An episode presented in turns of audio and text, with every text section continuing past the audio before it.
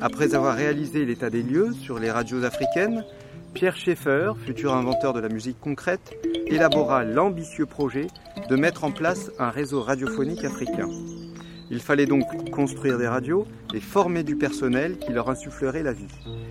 C'est ici, au pavillon de la Muette, que de jeunes Africains d'ethnies très différentes venaient passer jusqu'à 18 mois pour apprendre le beau métier d'homme et femme de radio.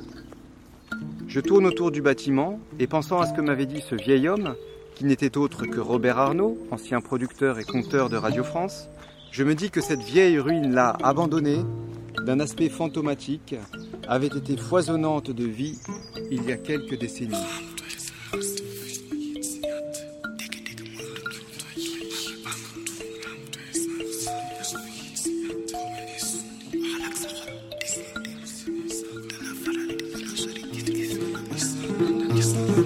Mais je suis tiré de ma rêverie. Un homme s'approche de moi. En quoi consistait l'originalité euh, pédagogique des formations du studio école? La polyvalence. La polyvalence, en essayant de mettre en face des Africains des spécialistes du plus haut niveau français qui acceptent le jeu de la polyvalence. Et on a trouvé, c'est ça le miracle, on a trouvé des gens tout à fait supérieurs qui ont accepté de travailler ensemble, de discuter avec des jeunes gens qui, par définition, euh, n'avaient pas leurs antécédents, et discuter d'égal à égal. Ce qui a permis d'instaurer un, un dialogue et de faire passer une formation tout en ayant le respect de celui qui était en face. Dans les deux sens. Dans les deux sens. C'est ça la clé. C'est le respect mutuel.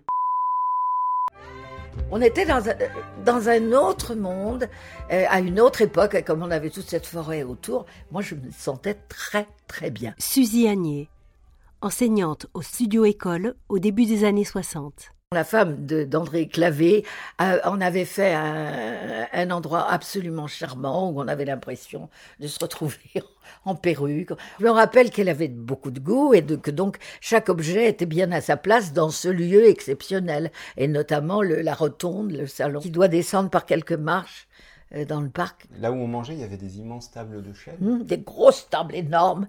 Et le, foyer, on mettait des, presque des arbres, des arbres entiers dans la cheminée. Non, c'était formidable. Ah oui, il y avait une cheminée. Énorme euh... cheminée qui datait naturellement de l'époque. Euh... C'était formidable, vraiment. Euh... on avait le passé, euh, le futur. Ce dont je rêve, eh bien, c'est de savoir que ça pourrait continuer même à notre époque si on rencontrait les gens sensibles à cette transmission. Mais on me dit t'es folle.